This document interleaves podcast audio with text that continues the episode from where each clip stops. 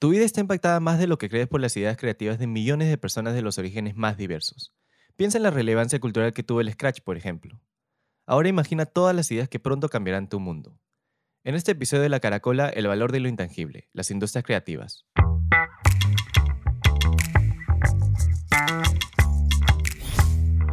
¿Alguna vez escuchaste el mar dentro de una caracola? En esta caracola no encontrarás una sola voz o una sola perspectiva de las cosas. Aquí encontrarás varias voces que te aportarán una nueva forma de ver la vida. Voltea la caracola, habrá algo interesante que escuchar siempre. La Caracola es un nuevo podcast del Team Creana. Hola, estamos en nuestro segundo episodio de La Caracola. Soy Kishi y soy realizador de Creana. Estamos con Ale Hola, ¿qué tal amigos? Yo soy eh, directora de arte y postproductora. Y con Ítalo, que ustedes ya lo conocen. Hola, ¿qué tal? ¿Qué tal amigos? Y así como en Creana hemos generado una disrupción en la educación, hay muchos ejemplos en otras industrias creativas que han cambiado completamente su ámbito. Empezaremos con la industria de la música y aquí quería hablar un poquito de Bad Bunny. Eh, él recién ha sacado su disco hace dos semanas, creo, y la está rompiendo. Y siento que, digamos, está cambiando un poco el aspecto de lo que era el reggaetón antes, ¿no? El reggaetón antes siento que era un poco más como de que fiesta y, digamos, tenía un poco de líricas un poquito más obscenas de repente, pero él está tratando de cambiarlo un poquito más social, ¿no? No sé qué ustedes opinan de eso. Como que antes era mucho, o sea, era mal visto. Ah, le preguntabas a alguien si le gustaba el reggaetón y te miraba de cualquier otra forma menos aceptándolo.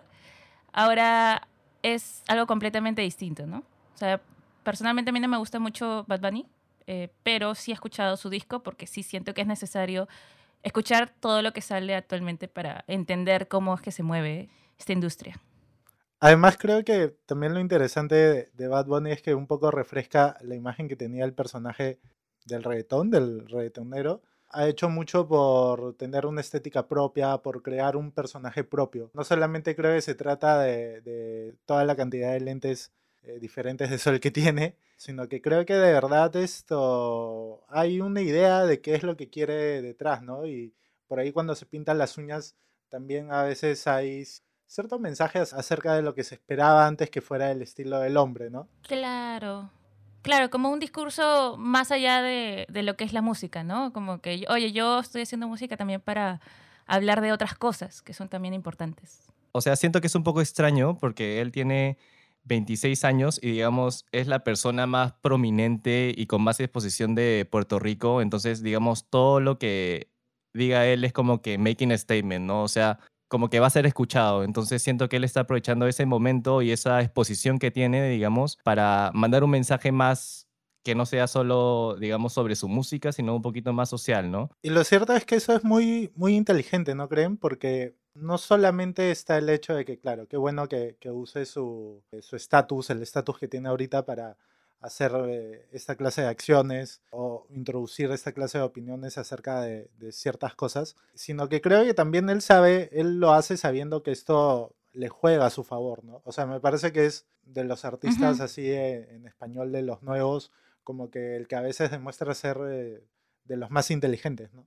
Eso también como que me hace pensar que muchas veces es más importante cómo te creas tú en la industria, que fácil el talento que tengas, ¿no? O sea, no menospreciando su, su este, música, sino que entendiendo que hay muchas cosas que tomar en cuenta. El mensaje, digamos, de Bad Bunny es que la tiene clara y creo que eso, digamos, eso llama más la atención y de repente eso también me hace escuchar su música, ¿no? O sea, siento que eh, de escuchar su disco tiene algunas canciones también que son, digamos, el típico reggaetón como que de fiesta y un poquito obsceno, pero también tiene algunas canciones que son completamente diferente o distinto a lo que nosotros estamos acostumbrados que era el reggaetón, ¿no? Entonces habla un poquito más de social, de la sociedad, de la de identidad, de cultura y de política, ¿no? De los estereotipos también. Sí, de los estereotipos, ¿no?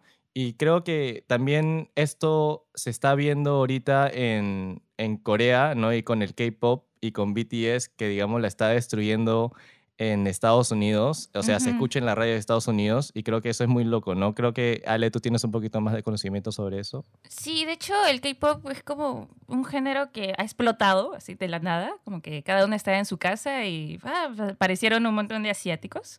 Es verdad. No, es la industria musical más, la segunda industria musical más importante en el mundo.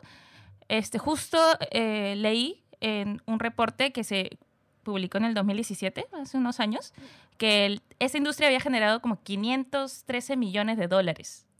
O sea, imagínate. Es un montón de plata. un montón de dinero. Eh, pero sí que es loco, o sea, a mí me parece muy loco realmente que una música de Corea, de Corea y en coreano, o sea, llegue a Estados Unidos. Obviamente los americanos o ninguno de nosotros, si no sabes coreano, no entiendes nada de lo que están diciendo, pero digamos, ¿qué están vendiendo ellos? O sea, esa es mi pregunta, ¿no? Claro. O sea, por ejemplo, ¿ustedes, eso- ¿ustedes escuchaban yo- K-pop? No, o sea, y ju- justo iba a decir que, por ejemplo, o sea, yo recuerdo que mi primer contacto con el K-pop, definitivamente creo que fue en el centro comercial de Arenales.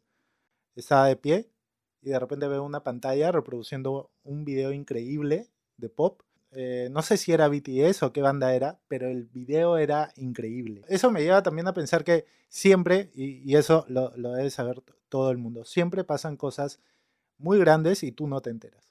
Y yo hasta ese momento no me había enterado que eso, que, que eso pasaba.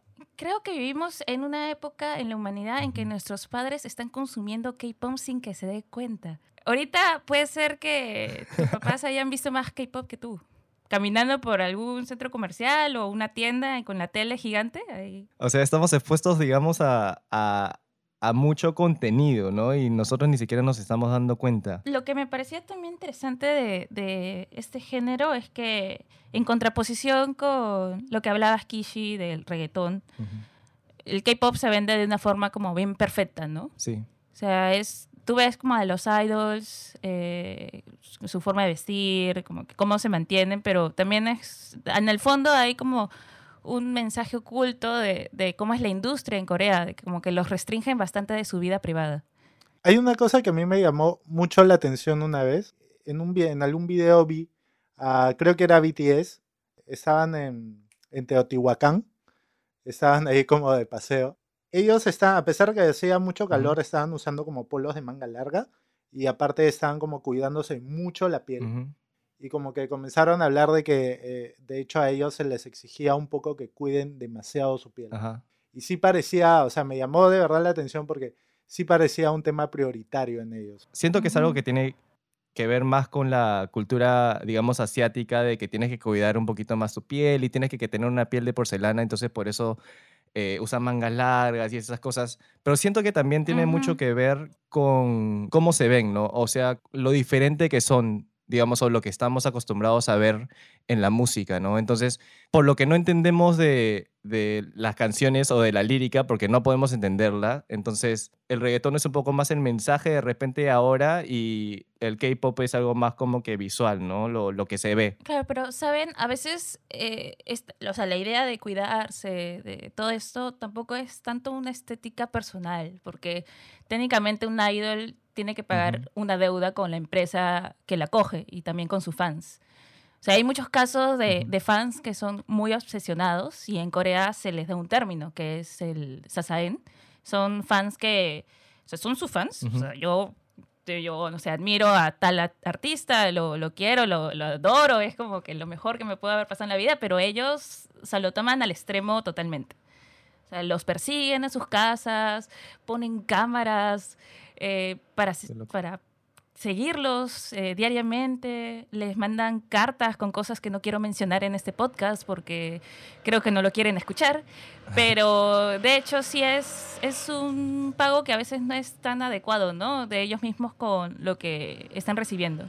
Es, es toda una industria, toda una fábrica, digamos, de idols, ¿no? Lo que estabas hablando, Ale, que en verdad en Corea hay, digamos, empresas, ¿no? Que trabajan con, eh, con artistas desde niños, desde cinco Ujú. años, creo, y ahí estudian, ahí eh, aprenden a bailar, aprenden a cantar, aprenden a actuar. Creo que la diferencia entre el J-pop, que es, eh, digamos, el pop japonés, con la coreana, es que Corea, digamos, ha tratado de producir su música más parecida a la occidental y creo que por eso ha tenido mucho más éxito que la música japonesa, que en realidad está más desarrollada y hay mucho más industria, solo que, digamos, por permanecer en su isla y por permanecer, digamos, con sus costumbres y su estilo de música, no ha llegado al occidente, ¿no? Y aquí podemos tran- eh, transitar a otro tema que es el New Beat belga, un poquito más antiguo, pero siento que también tiene algo que ver con cambio de un género en la música. Claro. Sí, sí, el New Beat eh, belga, yo creo que es, es algo que nos ayuda un poco a entender todo el proceso por el que hemos pasado en cuanto a, a producción musical, a cómo se produce la música y cómo se consume. El New Beat es un género que se hizo en, en Bélgica y que era un género de música electrónica. Suena mucho como a techno y un poco con tintes de, de la música New Wave de la época se desarrolló en los años 80, tuvo como un, un gran pico en el 87, en el 88. Ok. Eh, lo interesante de eso es que, eh, ¿qué pensarían ustedes si les digo que muy probablemente todo esto tiene una conexión directa con un bar que hubo en Bélgica en los 60, que se llamaba el bar eh, Popcorn, Canchita, el bar Canchita. Eh, Pochoclo, en- pochoclo, pochoclo. Sucede que en esa época en Bélgica se desarrolló un gusto por la música soul americana, ¿no? Ujú. Se ponía mucho de esta música y donde llegaban muchos discos y muchos DJs con estos discos de música soul. Ahí se, se produjo algo muy curioso. ¿Qué cosa? Hay un tema que se llama Coming Home Baby. Este, este tema americano, ¿Ya? en este bar lo ponían a una velocidad mayor en el tornamesa. Para que la gente entienda un poquito, como a una velocidad mayor. ¿Qué pasaba? O sea, el tema sonía más rápido de lo que debía Ah. sonar. Entonces, Ah, muy bien. imagínense que estando en un bar en los Ok. 60, en Bélgica, con algo de alcohol, con buen ambiente y con una música soul muy buena y puesta un poquito más rápido, Mi sueño. seguramente eso era como lo más parecido que podían tener ellos al punk y yo lo celebro mucho. Entonces, Dale. tenías un bar súper activado con una cosa tan sencilla como reproducirlo más rápido el disco, simplemente Ajá. poner una velocidad mayor en el tornamesa y vamos. ¿Por qué, ¿Por qué hacían esto? O sea, ¿por qué más rápido? Porque si usted, lo, lo- en verdad, les incito a que busquen el tema eh, por alguna vía de streaming eh, y lo escuchen. En verdad, el tema suena mucho más animado a velocidad mayor. Ok. Este hecho tiene una conexión muy grande con lo que vendría luego, porque Ajá. toda esta cultura que se genera en torno hace que Bélgica, a Bélgica lleguen muchos discos importados. Se genere Dale. Una cultura de DJs Ujú. la música soul y la música disco pasaría. Es muy curioso eh, saber esto y luego darse cuenta pues que Bélgica es un epicentro de la música electrónica hoy en día, ¿no? Ahí, ahí se lleva a cabo el Tomorrowland, que es eh, probablemente el festival de música electrónica más grande que hay en la actualidad.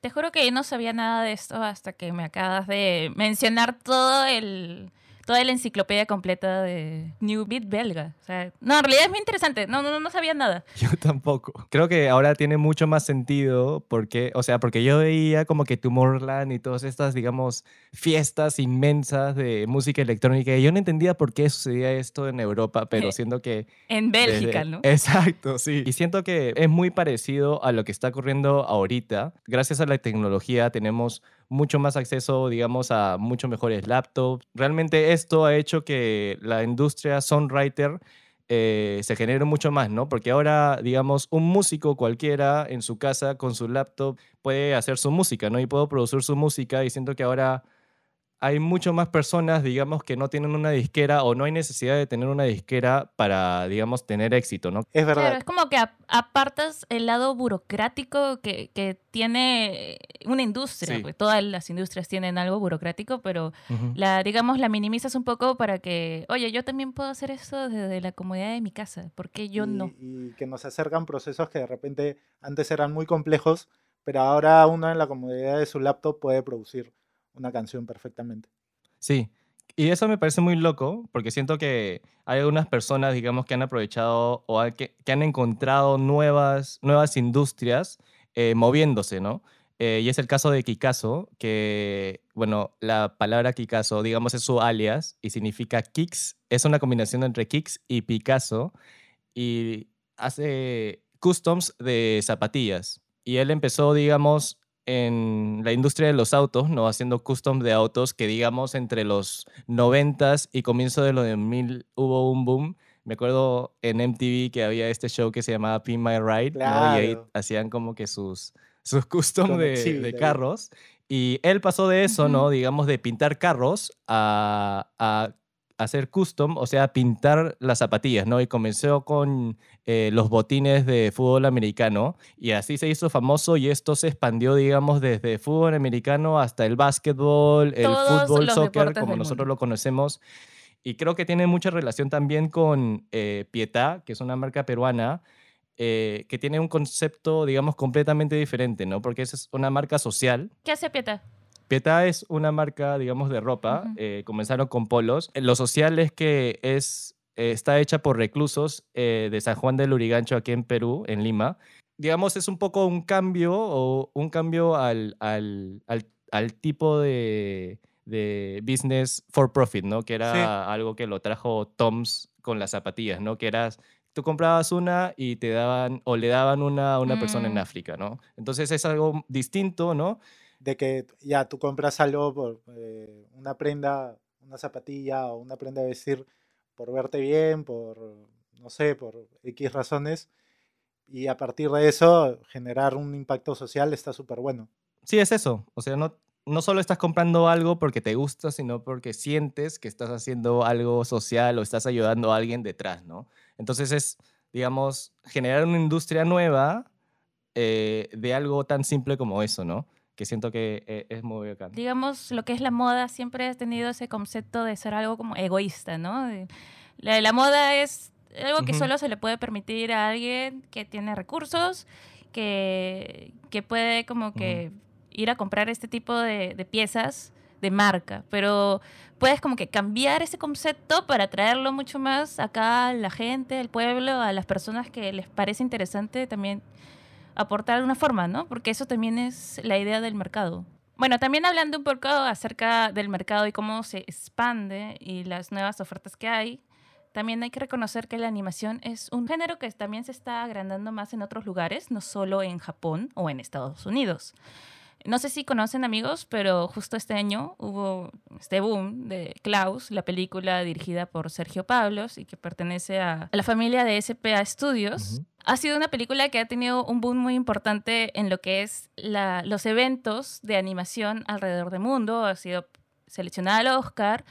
También hay otra película que le fue muy bien en, otros lugares. No ha tenido tanto el, digamos, el auge público que ha tenido Klaus, pero también es muy importante. Es Buñuel en el laberinto de las tortugas. Ahí sí, si quieren ver algo en estos días. Ujú. Y de hecho, es, no solo es un tema de talento, ¿no? sino también es un tema de demanda y oportunidades que está generando. Porque justo leí un artículo que mencionaba que España se convirtió en el quinto productor mundial de largometrajes de animación.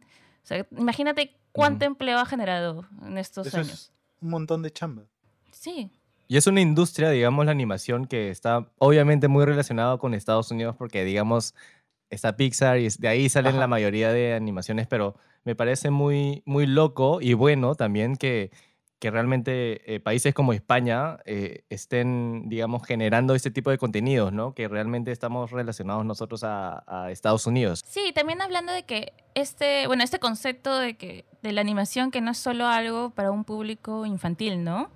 O sea, hay muchas películas que se dan en Europa, eh, netamente ahorita como estábamos hablando en España, que te- tocan otros temas mucho más profundos. O sea, muchas veces las películas que se dan en, Vale. digamos, en este mundo gigante que es Disney, Yo siento que a veces todas esas películas Ajá. tratan de cosas que hablan. O sea, es como que si las pelotas hablan, si los animales hablan, ah, ya, Sí. sí, si los autos sí. hablan. O sea, si los siempre sentimientos siento que es hablan. al- alguna cosa que, que, que de repente habla. Y lo bueno de ver animación que no sea de Estados Unidos, que te puedes dar cuenta que no toda la animación debe tratar de eso. Ujú. Claro, o sea, no toda la animación debe ser algo como un plot muy sencillo, ¿no? De que eh, aparece el personaje, le pasa ciertas cosas y todos son felices al final. O sea, este es, hay un montón de películas que te dejan como que con el nudo en la garganta cuando terminan y que tu vida ha sido un desastre, pero qué buena película has visto, Dios mío. Es algo muy importante ver otras cosas que no son siempre a lo habitual, ¿no?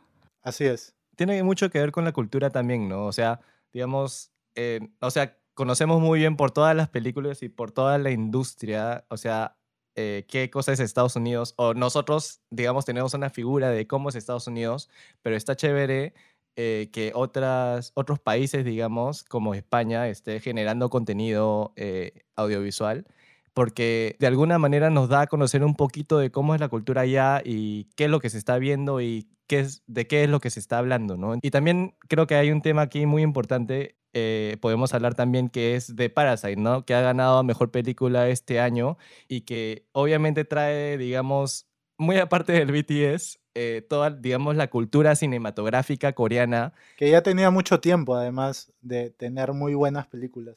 Sí, de hecho recaudó 35 millones de dólares en Estados Unidos antes de ganar la estatuilla. O sea, ya imagínense toda la plata que se puede haber generado luego, ya con los reestrenos. Pasa que cuando, una película gana el Oscar, luego es reestrenada en, muchas salas, ¿no? Sí, ah, por ejemplo, acá en Perú se estrenó, o sea, se volvió a estrenar porque se estrenó el año pasado como en un pequeño ciclo de cine, que tuvo dos funciones nomás, pero acá se volvió a estrenar y estuvo casi un mes en el cine. Sí, viéndole a un montón de gente, teniendo en cuenta que en el Perú a veces ni siquiera se ven las películas esto, peruanas, la, gente prefiere mucho ver esto, películas a veces eh, estadounidenses, ¿no? Que es lo que más se estrena acá. O sea, sí llama la atención que se vea una película surcoreana como Parasite. Y eso también nos lleva a, a, ver eh, este tema que mencionaba su director cuando ganó el Oscar y cuando ganó otros premios también, que era la importancia de que mercados como, o sea, público y, mercados como el, estadounidense se abrieran a la posibilidad de leer subtítulos. Yo también como que me puse a, pensar justo cuando hubo todo este tema de las, los premios sin parar para Parasite y Bon Joon-ho. O sea, ¿por qué nunca antes habla, hablamos de lo hermoso que era el cine coreano? O sea, en realidad ha sido como un tema de, de odio a los subtítulos, ¿no creen? Si nos damos cuenta, realmente los únicos que vemos subtítulos son los no países americanos o que hablan inglés, ¿no?